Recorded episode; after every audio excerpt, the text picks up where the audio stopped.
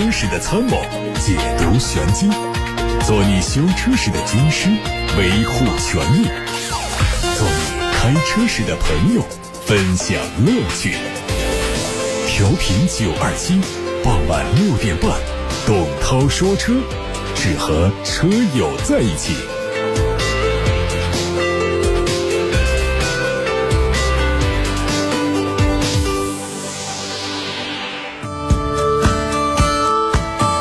各位晚上好，我是董涛，欢迎来到六点半到七点半直播的董涛说车。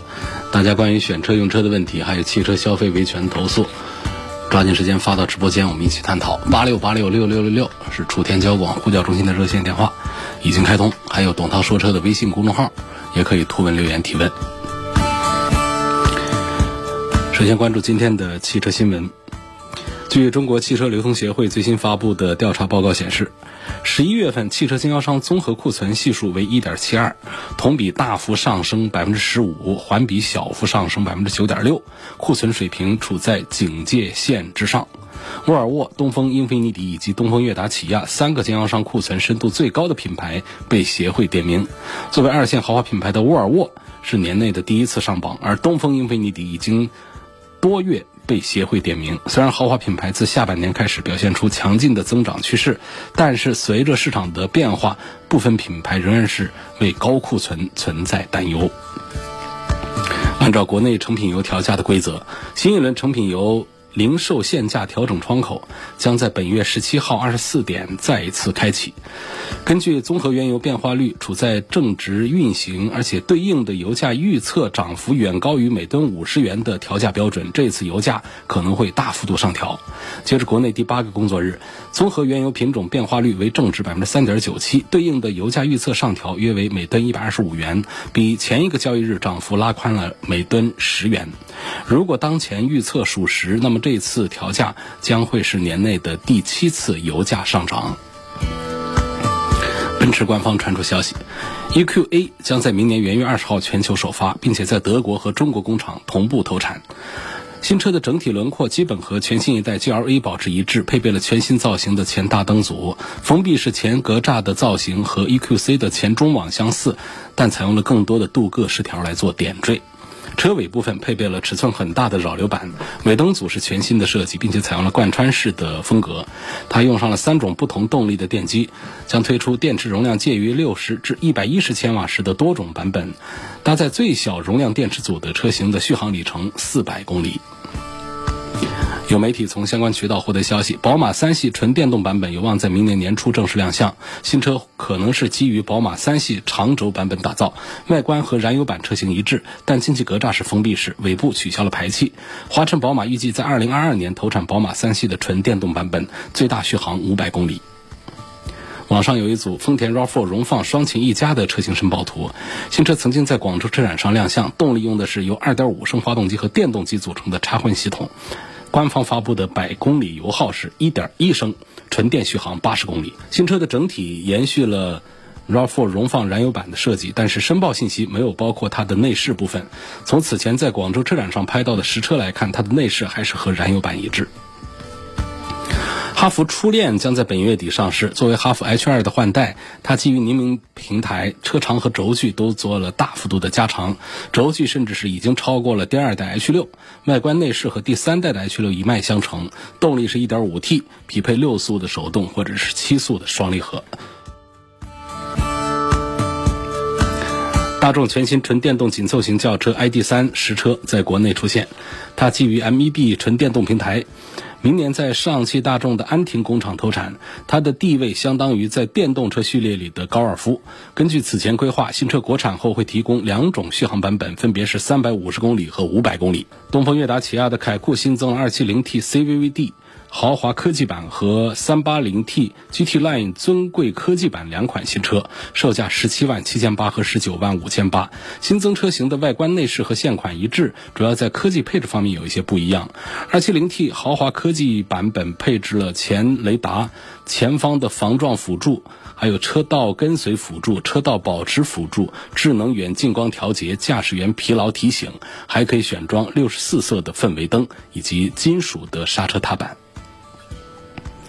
在今年十月份的一汽产品战略发布会上，红旗发布了最新的产品规划战略。未来五年之内，红旗将会陆续推二十款新车，包括定位为新高尚商务出行车的 Q 系列。根据现有的信息，Q 系列会包括两款车型，分别是代号为 C 零九五的 MPV 和代号为 LQ 的大型商务车。前者已经启动项目，计划在二零二二年元月试生产，六月份正式启动量产。海外媒体曝光了一组三菱全新欧蓝德车型的预告图，它计划在明年二月份在海外市场上正式亮相，国内市场可能在明年年内迎来换代。从此前曝光的无伪装谍照看，倒梯形的上部面板和带有扁宽蜂窝孔的下部中网共同组成了新车的前格栅。独特的分体式大灯内置了条状 LED 日间行车灯的三角形灯组，下部的灯组占有更大的比例面积。昨天。Z 世代超机灵拍档东风宏达全新 Life 降破圈来袭，元气上市。新车共推出 Sport 灵动拍档和 Cross Star 灵趣拍档两个版本，四款车，市场价格是九万七千八到十一万二千八。纯正的宏达血统，潮趣。Q 萌的造型设计，超大的可利用空间，舒适的乘坐体验，全新来福元气出道，旨在成为 Z 时代人群享受驾驶乐趣、创造精致生活的超级零拍档。凭借全系标配风靡世界的经典动力组合，1.5升 iVTEC 发动机和 CVT 变速箱，全新来福在动力方面碾压同级，为 Z 时代带来别具一格的驾驭情趣。这个车的工况油耗数据，百公里只有5.6升。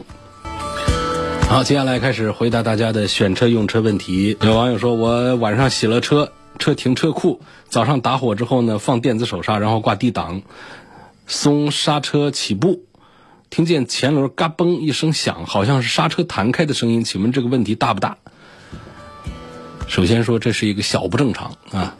因此呢问题也不大。那这个就是一个现在天气冷了之后啊，那个刹车里面它又有弹簧。呃，弹簧不是太灵活了，不灵活，所以你松开了刹车，但是呢，它的刹车片并没有从刹车盘上移开，这时候还需要给点外力，给点外力，它才可以把它崩开。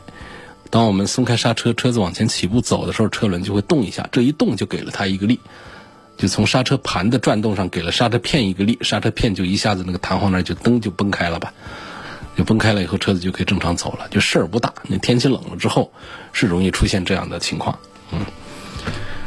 但是呢，正常的车呢是不会这样的啊。就说明你那个地方呢，还是需要，如果有有有时间有空的话呢，还是应该把它给检查排除一下，就是稍微的拆装一次就可以解决问题的。但是自己不要动手啊，刹车部分的东西，轻易的不要自己搞，还是要找有资质的店。最少是有资质的外面的社会店，或者是到四 S 店去，把这个情况说一下，简单处理一下就可以解决，小事儿。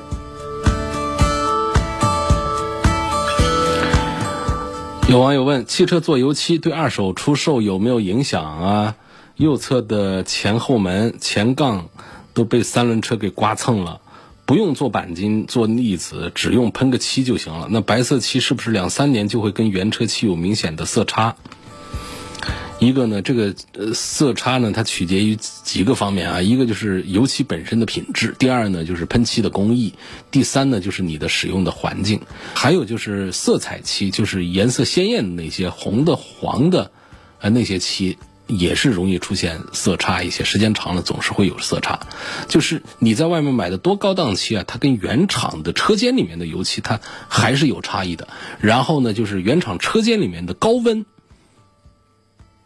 工艺我们在外面的任何一个烘烤房里面都是达不到的，因为原厂的高温工艺下呢是车上没零件的，纯铁，随便怎么烤啊，温度很高。我们现在后面再做油漆怎么烤，那都是低温烘烤，它的温度达不到那么高，因为我们车上已经装了那么多零部件，怎么可能还给高温呢？就这么一个简单的道理。这几个方面，一个是油漆的品质，第二是工艺，都导致了。会和原车出现差异，所以我多次的劝大家，什么前后杠有点漆啊什么的，宁可找点什么油漆笔啊，给把那个小的地方给给补一下，或者说攒一攒，等到大面积的有多的这个伤痕之后，再做油漆，不要轻易的动不动的觉得我做一下，那不跟原车一样了吗？油漆可不是，呃，是那么简单的。呃，另外就是对于做油漆对二手车的残值的影响，呃，实际上，现在你只要是做二手车的这个交易啊，就是如果说对方不是一个外行，是一个收车的一个店子的话，通常都会检查你的整车的钣金油漆。那怎么检查呢？都有个小的仪器，很便宜一个啊，几乎我们的二手车的评估师是人手一个，他会在你的重点的容易碰撞的部位呢，都会检查一下，看油漆的厚度。这个厚跑不掉的，就一定查得出来。不管你做不做钣金腻子，就直接喷的漆，它都可以把厚度上看出区别来。哪儿厚了，哪个地方就是做过油漆的。那么哪些地方做油漆会影响二手车残值呢？实际上，我们的前后杠上那点漆啊，那都不算个事儿。包括车门上轻轻的一点漆啊，这个基本上对二手车残值的影响很有限，因为这个不影响车辆安全性啊，这各方面的一些东西。但是呢，如果说发现在你的 A、B 柱上啊，那些地方出现了这种，呃，比较厚的油漆，显示这些地方做过钣金，包括车门做过比较厚的钣金，呃，包括翼子板呢这些地方碰撞比较厉害，因为检查发现你的大灯也都换过了，甚至里头的结构件也都换换新过了的话，这样的车都会有贬值。如果没有出现这样的换件，也不是 A、B、C 柱，呃，这个车门上的这个油漆也很薄。然后主要是前杠后杠上面的一点的话，我觉得对于二手车的残值的影响可以忽略不计，哎，因为问题是不大的。如果有哪个车商他啊就以你这个一点点的前后杠的一点油漆，就说这个我得给你打压价的话，这个就是欺负你不懂了啊。但确实，另外一个话说就是整车一点漆没动过的这种。呃，会给车带来保值的效果，因为它不不是说这个漆做了一点就影响了什么，而是说整个漆没做，意味着这车的整体的车况将是很好，是带来整车的一个加分，而不是油漆这一个项目上的加分。你像一个车开了好几年下来，整车油漆哪哪都查不出一丁点儿的丝毫的问题出来，可见这个车车况差不到哪儿去吧。所以这样的情况下，它会比较保值。有网友问：汽车消费维权联系谁？你你把这个信息发过来的地方，就可以把更详细的内容发过来，包括你的电话呀、你的简单的一个情况的描述发过来就可以了，或者是直接打零二七八六八六六六六六，楚天交广呼叫中心的热线电话，二十四小时开通，就等着各位汽车消费维权的朋友们来打。下面有个问题问董涛你好，这个本田的奥德赛有没有可能推出插电式混合动力？我特别喜欢奥德赛，但是我没指标，现在上不了深圳的牌照，还是有可能的。因为在这个不是说奥德赛会不会上啊，就是说本田的体系里面它是有插混的，那 CRV 就要推插混了嘛？CRV 过去都只有那个双擎弱混嘛。但是广州本田的奥德赛上什么时候上这套系统呢？目前还不得知。但我觉得从方向上来讲还是有可能。我们从东风本田的这个新能源动力的布局上来判断的话，奥德赛迟早还是有可能上这个插混的。加装抬头显示屏的费用是多少？加装麻烦不麻烦？没装过，这东西原理其实很简单，应该不贵。下面问，奥迪 A 四和凯迪拉克的 CT 五该怎么选？这可能也是一个老大难的问题。呃，其实很多朋友眼里看的是奔驰 C 级，心里想的是凯迪拉克的 CT 五，但最后可能还是买个奥迪 A 四或者说是宝马的三系啊。因为确实是在豪华品牌里面，奔驰、宝马、奥迪的这三个 B 级车啊，他们的销售水平都差不多，月销都在一万五左右。啊，有一万四，有一万六的，卖的最好的是谁呢？还是奥迪 A 四，一万六。呃，像三系啊、C 级啊，都是在一万四千辆左右。这全国范围的这个数据。那凯迪拉克 CT 五怎么样呢？为什么讲心里想的是买凯迪拉克 CT 五，最后还是没买它？嗯，就是它的销量呢，就只有他们的一个零头啊，一个月只有四五千辆。所以作为二线品牌，它的品牌号召力还是差一点。就尽管它的性价比很好，心里想的是买它。可是我们好多朋友他，并不是唯性价比论的，不是说谁的价格便宜、性价比高我就买谁的，还是比较看重啊，品牌的。好，除了品牌之外，我们也谈一谈车。就从这个车上讲呢，凯迪拉克的 CT 五啊，它是要稍大一点儿。但这个大呀，是外观上看着大，它内部空间呢没有优势，因为它是个后驱车。奥迪 A 四呢，它是个前驱车，通过合理的布局设置啊，呃 A 四的空间不比尺寸更大的 CT 五小。另外呢，在这个舒适性这个方面呢。两个车的差异还是有，美系车一贯的还是会把底盘做的软一点，悬挂做的软一点。奥迪 A 四呢，从座椅到底盘这个体系呢，它还是更注重于这个驾控的感受。所以虽然说这个 CT 五它的这个尺寸更大一些，呃，或者但是它的车内的空间并不见优势，但是整体的舒适感还是要强一些。另外呢，就是在这个配置方面。凯迪拉克的 CT 五也是做的比较的，呃齐备，因此呢，从性价比绝对性价比上来讲，尤其现在有一些优惠来说的话呢，性价比上 CT 五明显是要好于奥迪 A 四的。尤其这位朋友还留言说还有商务的需求，商务需求的话呢，A 四这个居家的感觉太浓了，啊 CT 五的商务的感觉就多一点。所以这一组里面，我还是推荐凯迪拉克的 CT 五多过于奥迪的 A 四 L。陆先生。他投诉的是武汉的一家东风宏泰 4S 店，他的车是雪铁龙的 C 四世嘉。他说十一月中旬开始啊，我的车呢只有把刹车踩到底才会降速。十二月十三号我把车开到 4S 店检测，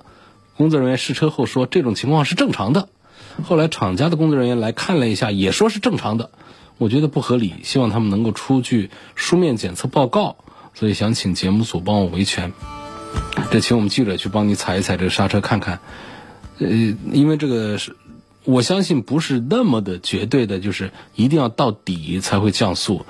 如果是这样啊，我们的店里的工作人员还有厂家的工作人员都说这是正常的话，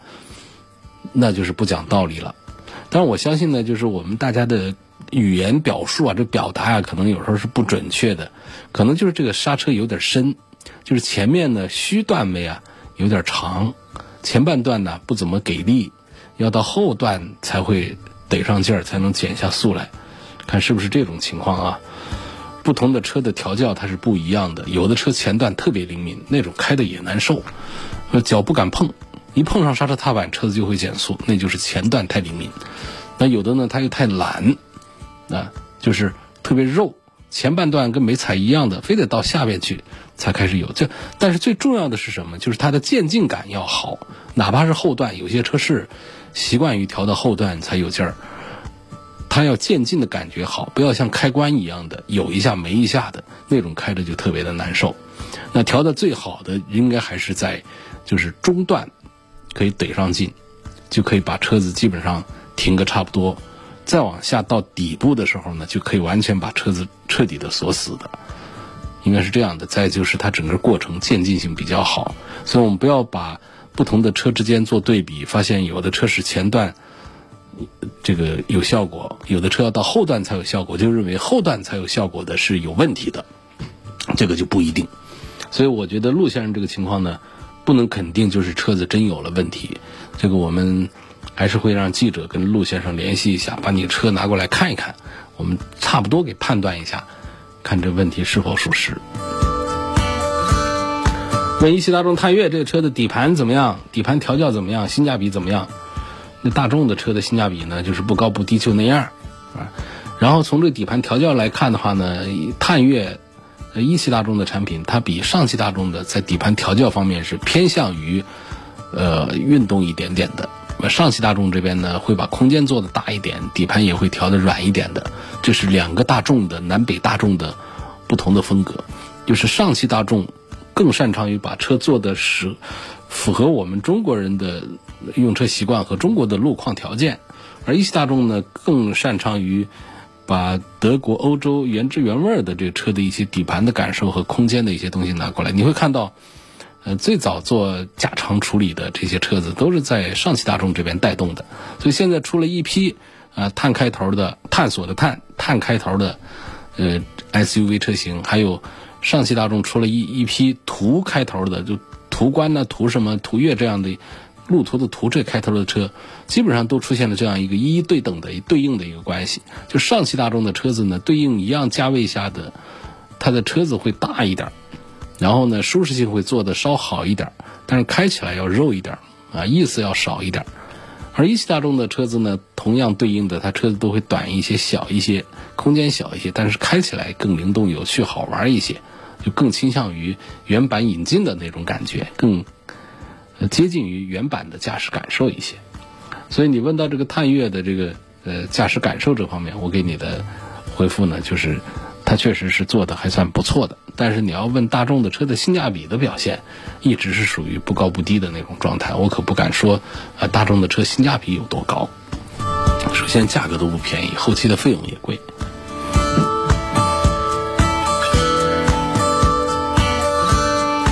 奥迪的 Q5L、宝马的 X3，还有凯迪拉克的 XT5 该怎么选？这个选择呢，跟我刚才说那个奥迪 A4 和凯迪拉克。CT 五的选择，我觉得是一样的。就是你要绝对论性价比的话呢，我觉得是凯迪拉克的 XT 五，也是有很多人在心里想着我要买个性价比高的凯迪拉克 XT 五，到最后还是不忍心下手去买它，还是会选择一个奥迪的 Q 五 L 或或者说宝马的叉三，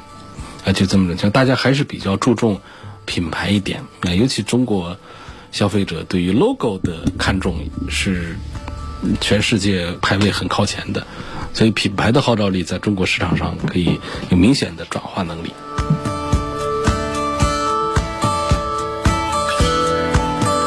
还有希望从性价比方面对比一下宝马五三零和宝马五三零 E，呃，就是五三零 E 是它的呃插电式混合动力的这个版本，我是很推荐的，因为五三零 E 卖的真不贵，而且续航里程有九十公里，然后内饰啊各个方面都是。都是一样的，但是呢，你看不见的一些地方啊，其实在驾驶感受上啊，能够看到这个五三零 E 做的比普通版的五系啊，还是要更好一些的。啊，我赞成同样价位下买一个插混的五系，要比普通版的五三零性价比更好。OK，今天就说到这儿了，感谢大家收听和参与晚上六点半到七点半直播的董涛说车。错过收听的呢，可以通过董涛说车的全媒体平台找到往期节目的重播音频。全媒体平台包括了微信公众号、微博、蜻蜓、喜马拉雅、车架号、易车号、百家号、微信小程序梧桐车话等等，都可以找到董涛说车的专栏。